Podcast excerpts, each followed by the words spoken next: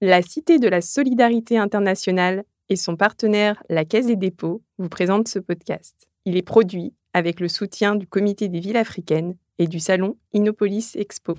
Tous partenaires. Co-existent. Tous partenaires. Tous partenaires. Co-existent. Tous partenaires est une série de podcasts de l'incubateur Coexiste pour vous accompagner dans la mise en œuvre de vos partenariats de co-construction ONG entreprises. Bonjour et bienvenue dans Tous partenaires. Je suis Iris et j'aurai le plaisir d'être votre hôte tout au long de cette série. Aujourd'hui, dans Tous partenaires, nous allons décrypter les différents types de partenariats ONG entreprises et vous parler d'un type bien spécial de collaboration les partenariats de co-construction. Partenariat de quoi? Pas de panique. Vous allez bientôt tout comprendre grâce à Jean-Michel et Charles Elie de l'entreprise Grunefoss et Gwen de l'ONG Tetractis. Bonjour à vous trois et merci d'être avec nous. Bonjour à tous. Bonjour. Bonjour. Je vous laisse vous présenter. Tetractis, euh, Grunefoss en une phrase Avec plaisir. Euh, bonjour à toutes et à tous. Donc, je suis Gwen Prévost, je suis chef de projet internationaux pour l'association Tetractis. Euh, Tetractis est une ONG euh, basée à Grenoble, dans les Alpes, euh, qui œuvre sur des projets de développement local à l'international. C'est-à-dire qu'on accompagne des territoires pour euh, développer notamment euh, le tourisme pour en faire un, un vecteur de développement euh, économique pour les communautés locales. Moi, je suis spécialisée sur la zone Amérique latine, Colombie et Argentine. Et donc, je suis à Tetractis depuis 2015. Donc pour ma part, je suis euh, Charles-Élie Gentil, euh, responsable chez Grunefoss de la relation avec les organisations, avec les ONG. Euh, donc mon Grunefoss est une société euh, qui fabrique et, distribue des solutions pour le cycle de l'eau, des solutions de pompage et traitement pour le cycle de l'eau. Et donc moi j'ai en charge le développement de ces solutions auprès de, des, des, notamment auprès des ONG. Jean-Michel Stenmes. Donc chez Grunefoss aussi. Donc moi, mon travail, ma fonction, c'est de coordonner les, les, actions entre les euh, quatre divisions produits de Grunefoss en France et aussi de coordonner les actions entre Grunefoss France et notre groupe qui est danois. Et donc, dans ces actions, ben, forcément, il y a les actions dont a parlé euh, Charles Elite et la coordination des actions avec les différentes ONG. Gwen, est-ce que vous pouvez nous dire deux mots de la relation de Tetractis avec les entreprises? Alors, euh, nous, on accompagne des territoires pour euh, le développement euh, notamment du, du, tourisme et la valorisation euh, du patrimoine. sauf qu'on est bien conscient que Tetractis n'est pas apte à tout, tout faire. et du coup, généralement, on s'associe en effet avec des entreprises sur euh, ça peut être sur la partie plutôt aménagement ou ingénierie, infrastructure, euh, puisque là on n'est pas du tout spécialisé euh, là-dessus, ou alors plutôt en, aval du coup sur la commercialisation. Tetractis n'est pas un tour opérateur et du coup, on va dire que le maillon final du, du travail qu'on mène sur ces territoires, c'est la commercialisation de ces destinations. Et donc là, on travaille avec des entreprises et notamment des agences de voyage françaises. Donc il y a plusieurs plusieurs modalités, on va dire, et plusieurs types d'entreprises qui peuvent nous accompagner sur nos projets et sous différents euh, montages, soit du mécénat, soit euh, du partenariat euh, sur tout le long du projet. Et chez Grunefoss, quelle expérience de collaboration avez-vous avec des ONG euh, Donc au niveau du groupe, donc euh, notre, on a un département qui s'appelle Safe Water, qui a des partenariats stratégiques avec euh, plusieurs des plus grandes ONG de l'eau dans le monde, collaborant pour fournir un accès à l'eau potable à des millions de personnes chaque année. Euh, il faut savoir que euh, Grundfos appartient à une fondation euh, de Paul Du Jensen, qui est le nom de, du créateur de Grundfos. Et cette fondation donne chaque année 35 millions d'euros de dons à des ONG au sein de Water Research and Citizenship. Dans ces fonds, il y a une partie, 10%, euh, qui sont utilisés par notre Community Engagement Grants, où ce sont nos collaborateurs qui décident quelle organisation soutenir. Donc, et, et, grâce à ce programme, l'objectif de Grunfo, c'est aussi de d'ancrer ses actions et ses engagements au niveau local de Grunfoss. En ce qui concerne la, la France, euh, et, là, Charles Elie est, est, le principal initiateur et acteur, on a de très bonnes relations avec Hydraulique sans frontières, que nous accompagnons régulièrement sur des projets d'eau et, et, ou de formation. Et puis évidemment, on a d'autres projets en, en cours avec d'autres ONG pour des projets futurs ou en phase d'études, tels que le projet avec Kinaru ou Entrepreneurs du Monde. Le mécénat peut prendre différentes formes. Le mécénat soutient de l'entreprise à l'ONG. Bien sûr, on a le mécénat financier. Dons financiers. On a aussi le mécénat en nature. Dons de matériel. Et enfin, le mécénat de compétences. Mise à disposition de salariés ayant des compétences nécessaires à l'ONG pour la mise en œuvre d'un projet. Et au-delà du mécénat, on a les partenariats de co-construction. Relations de collaboration et de coordination d'égal à égal. Ces partenariats permettent de répondre à des enjeux individuels et à des enjeux conjoints relevant du bien commun. C'est grâce à la complémentarité des compétences et des approches que cette collaboration peut être particulièrement fructueuse. Depuis une vingtaine d'années, on a connu un développement des partenariats allant au-delà du simple soutien financier. En effet, on a fait le constat que les challenges mondiaux nécessitent un engagement de chacun et de travailler main dans la main. L'un des 17 objectifs de développement durable définis en 2016 vise spécifiquement la mise en place de partenariats et notamment des partenariats multipartites. Est-ce qu'il y a eu des évolutions propres au monde de l'entreprise, au secteur associatif, qui favorisent le développement de ce travail conjoint Alors, côté entreprise, effectivement, euh, il y a eu des évolutions. On a connu le développement de la RSE. La RSE, la responsabilité sociétale des entreprises, ou RSE, c'est la volonté des entreprises d'adresser des problématiques sociales et environnementales qui les concernent directement. On parle de RSE quand l'engagement sociétal est intégré à un niveau stratégique. On l'oppose à l'activité philanthropique qui, elle, est déconnectée de l'activité économique de l'entreprise. Et concernant le secteur associatif on s'est rapproché de plus en plus des entreprises, nous déjà pour une simple, enfin, on avait ce besoin de, de diversifier nos, nos, financements très clairement. En tant qu'ONG. On est une petite ONG, on n'est que sept salariés, euh, on n'a pas de fonds propres du coup, et c'est vrai qu'on avait une tendance à, à, une dépendance des financements euh, publics euh, et des bailleurs internationaux tels que l'Agence française de développement euh, et des collectivités territoriales françaises qui étaient nos principaux financeurs jusque-là, et c'est plus en plus compliqué. Du coup, c'est vrai qu'on a développé de plus en plus ces partenariats avec les entreprises euh, et on les sent de plus, ou plus, de plus en plus ouvertes à ce, à ce sujet-là. Euh, après, avec des modes de fonctionnement complètement différents, donc il faut s'adapter.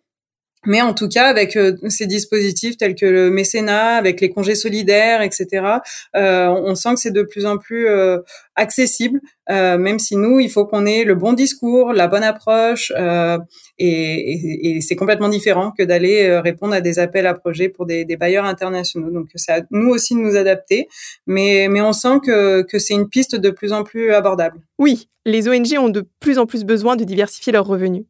Le rapprochement avec le secteur privé répond à ce besoin. On peut aussi dire que les ONG se sont professionnalisées, ce qui facilite les relations avec les entreprises. On se comprend mieux. Jean-Michel, vous avez dit avoir déjà expérimenté le mécénat de compétences au sein de Grunfoss. Est-ce que vous pouvez nous en dire plus? Oui, sur le, le, mécénat de compétences. Euh, donc en France, on travaille euh, très très avec proximité sur euh, euh, Hydraulique sans frontières. Et puis dans le monde, effectivement, il y a eu cet exemple en, en Inde sur euh, une formation auprès d'acteurs locaux qui permet ensuite euh, d'avoir ce, ce, ruissellement euh, de compétences et ça permet ensuite aux acteurs de, de maîtriser le cycle de l'eau et de permettre et de pérenniser euh, cet accès au cycle de l'eau sur, auprès des personnes qui en ont le plus besoin. Et au sein de Tetractis, Pouvez-vous nous préciser vos expériences de mécénat? Quel est l'intérêt pour vous des différents types de mécénat? Oui, alors euh, nous c'était avec la fondation EDF du coup, euh, d'abord au Laos et là prochainement en Colombie. Donc euh, la fondation EDF en fait, ils viennent là nous nous aider avec à la fois un, mécénat financier et mécénat de compétences, c'est-à-dire qu'ils ont financé euh, la mise en lumière d'une d'une grotte, d'une d'une cavité au, au, Laos qui est un site touristique qu'on avait avant aménagé. Et donc, euh, ils ont financé à la fois les aménagements, mais ils ont également mis à disposition des experts d'EDF, EDF France et puis euh, locaux, euh, pour euh, bah, réaliser euh, les études techniques et puis la mise en œuvre du coup de cet éclairage dans la grotte. Euh, donc là, c'était un, apport financier de 65 000 euros. Et on a reproduit le même schéma là prochainement sur la Colombie. On partira en juin avec la fondation EDF du coup et des experts de France et d'EDF Bogota. Et donc là, la même chose, ils vont nous financer l'éclairage de, de, cette de cette grotte et mise à disposition d'experts. Donc là, encore une fois, nous on, on maîtrise le sujet de développement local, d'accompagnement d'un territoire, mais euh, on parle là de choses très techniques dans une dans une cavité, de l'éclairage, de l'électricité, et donc ils viennent euh, nous apporter euh, leur expertise et, et c'est un beau combo gagnant, on va dire. Gwen, vous avez dit avoir également expérimenté les partenariats de co-construction. Quelles ont été vos motivations à initier des partenariats de ce type? Déjà, nous, on a de plus en plus cette tendance à mener des projets multi-acteurs. Euh, encore une fois, on est bien conscient que Tetractis peut pas tout mener euh, de front. Par contre, on a plus un rôle euh, d'assemblier et, euh, on trouve ça très pertinent de travailler avec différents types d'acteurs, et notamment des entreprises, mais aussi euh, des universités, des collectivités, d'autres ONG. Et du coup, euh, c'est vrai qu'on travaille de plus en plus, on monte de plus en plus de projets qui sont co-construits avec des entreprises qui, dès, euh, dès l'écriture du projet, peuvent nous, nous apporter leur expertise. Et, euh, et, on trouve ça extrêmement complémentaire. Alors, on n'a pas exactement la même approche, mais c'est d'autant plus euh, pertinent. Euh, et c'est vrai que du coup, ça apporte vraiment un volet très pro et, euh, et voire innovant euh, au, au, projet. Donc ça, ça a très bien marché, notamment en Colombie. Donc comme je le disais, avec le cluster montagne et notamment deux entreprises qui sont Hydrétude et Géolite, qui sont basées également en Isère, dans les Alpes, et qui ont du coup mené, qui sont en train de mener une étude sur la gestion de la ressource hydrique dans la commune de Zapatoca en Colombie, là où on travail. Et là, du coup, c'est, on sait d'avance que c'est quelque chose qu'on n'aurait pas pu faire, mais eux, ils ont été euh, associés dès le début du projet. Ils ont euh, très vite soulevé cette problématique de l'eau dans ces villages, et on savait qu'elle allait euh, empirer si s'il y avait une croissance touristique et démographique qui est déjà présente. Et du coup, ils interviennent sur ce volet-là de, d'études sur la, gestion de la ressource hydrique et d'apporter des recommandations et d'accompagner surtout la collectivité partenaire. Donc c'est là où c'est très c'est très complémentaire puisque eux, ils ont plutôt l'habitude de faire et non pas de d'accompagner ou de faire avec. Et donc là, c'est notre rôle à nous euh, en tant qu'ONG euh, qui connaissons parfaitement euh, les acteurs locaux et les besoins sur place, bah de voilà de, de mettre tout ça en, accord et, et, que ça réponde parfaitement à la, à la demande locale. Et pour ce qui est de Grunefoss, Avez-vous été moteur des partenariats de co-construction engagés avec des ONG On n'est pas forcément initiateur des, des projets euh, parce que notre quotidien ne donne pas forcément l'occasion d'être proactif euh, auprès des ONG de leurs projets. Mais une fois qu'on est sollicité, euh, on tâche d'être le plus actif et le plus disponible possible. Et, et là-dessus, on, on, voit sur, euh, et Gwen l'a très bien dit, sur la motivation individuelle et personnelle que chacun peut trouver dans ce genre d'opération. Et finalement, une entreprise et Grunefoss n'est que le euh, que l'addition, que la somme de toutes ces motivations. Donc, on, a ces motivations. L'entreprise finalement permet cette motivation personnelle de l'ensemble de ses collaborateurs pour travailler sur des projets comme ça. Donc, euh, et, et, ça permet de bah, de faire de nos valeurs ou une de nos valeurs chez Grunefoss, c'est euh, de prioriser l'humain. Donc, ça permet de rendre très concret ce, cette valeur cette valeur de chez Grunefoss. Et puis il y a cette notion de sens qui est très importante et de plus en plus importante, euh, c'est-à-dire que ça permet de donner aux collaborateurs un, un, sens important euh, dans, dans, même dans les missions du quotidien à travers ces missions extraordinaires. Et comme dit, comme a dit euh, Charles Elie, on est dans, dans le cycle de l'eau et on vient de changer notre euh, notre notre communication de marque. Et aujourd'hui, c'est opportunity in every drop, ce qui peut être traduit par euh, on voit des possibilités, on voit des chances, on voit on voit un, champ du possible dans chaque goutte d'eau euh, sur lequel on va travailler. Les partenariats ONG entreprises peuvent être vecteurs d'innovation.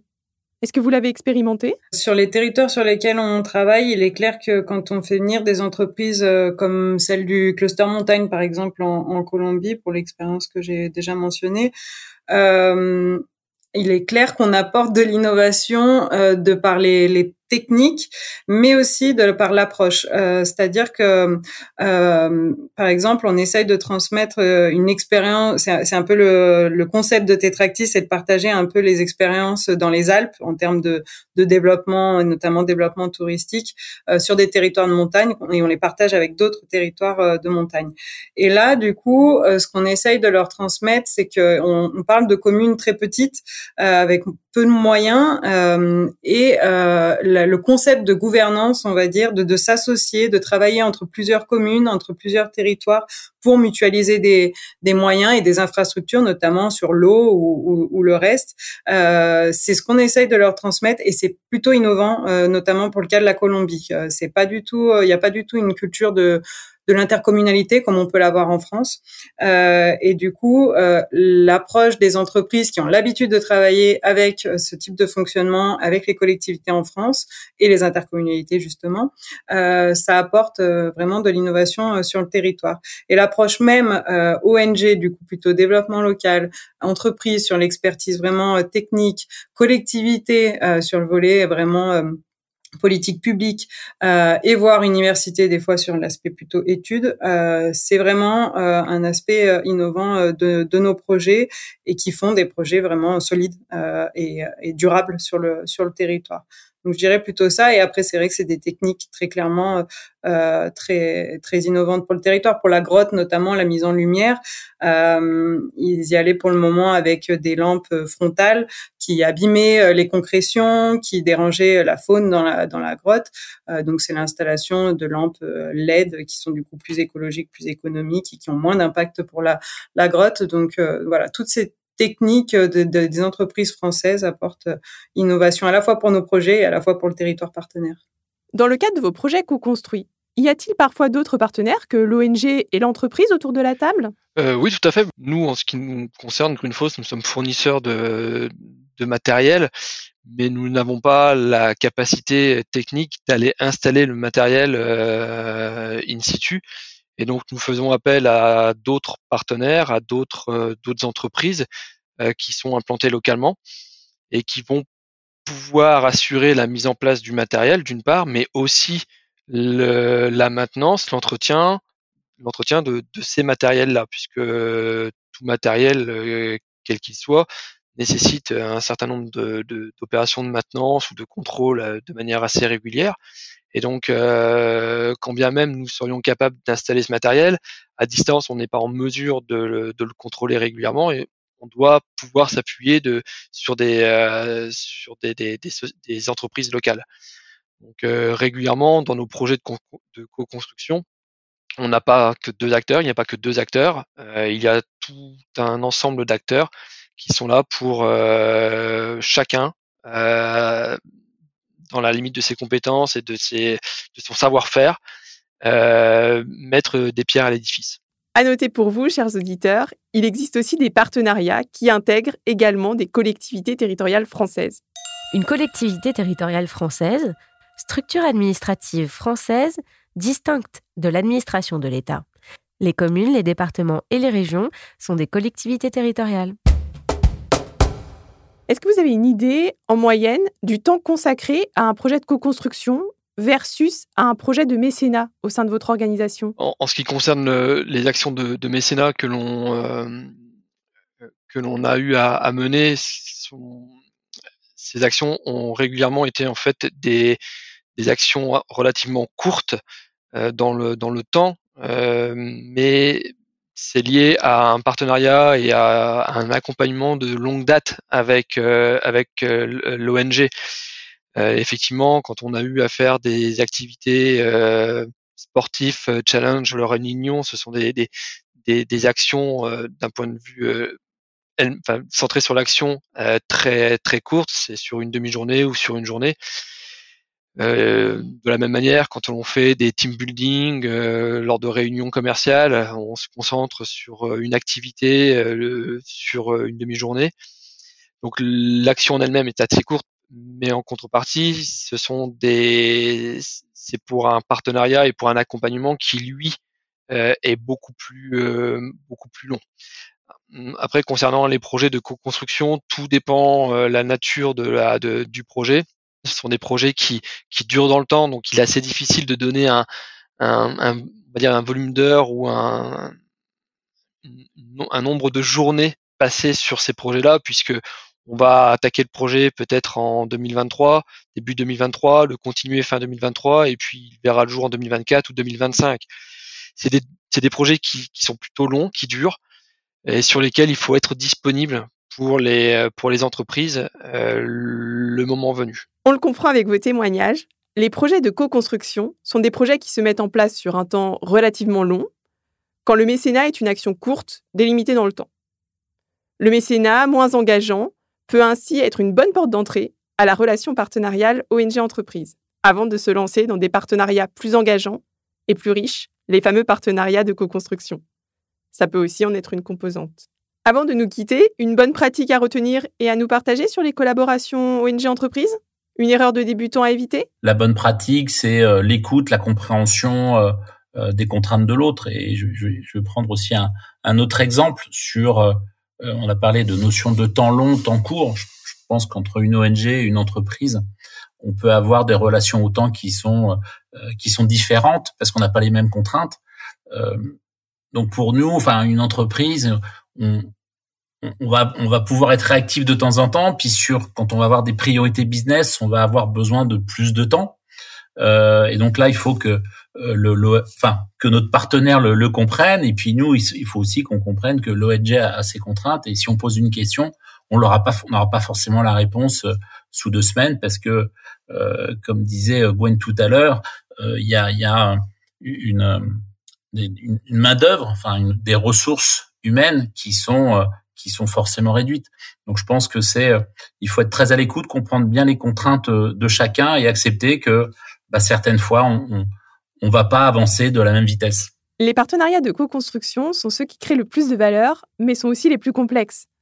Un certain nombre de freins limitent leur développement, d'où l'existence de Coexist. Sensibiliser sur l'intérêt des partenariats de co-construction, favoriser la rencontre et l'interconnaissance, faciliter la montée en compétences. Dans la gestion partenariale, c'est ce qu'on fait au quotidien pour favoriser cette dynamique. Un grand merci pour ces échanges très riches. On y voit maintenant clair sur l'intérêt des partenariats ONG entreprises et notamment les partenariats de co-construction. Chers auditeurs, avant de nous quitter, je vous invite à continuer d'approfondir vos connaissances et à passer à l'action grâce aux ressources proposées dans la boîte à outils. Vous trouverez cette boîte à outils en lien sur la description de l'épisode. Tous partenaires, c'est votre podcast.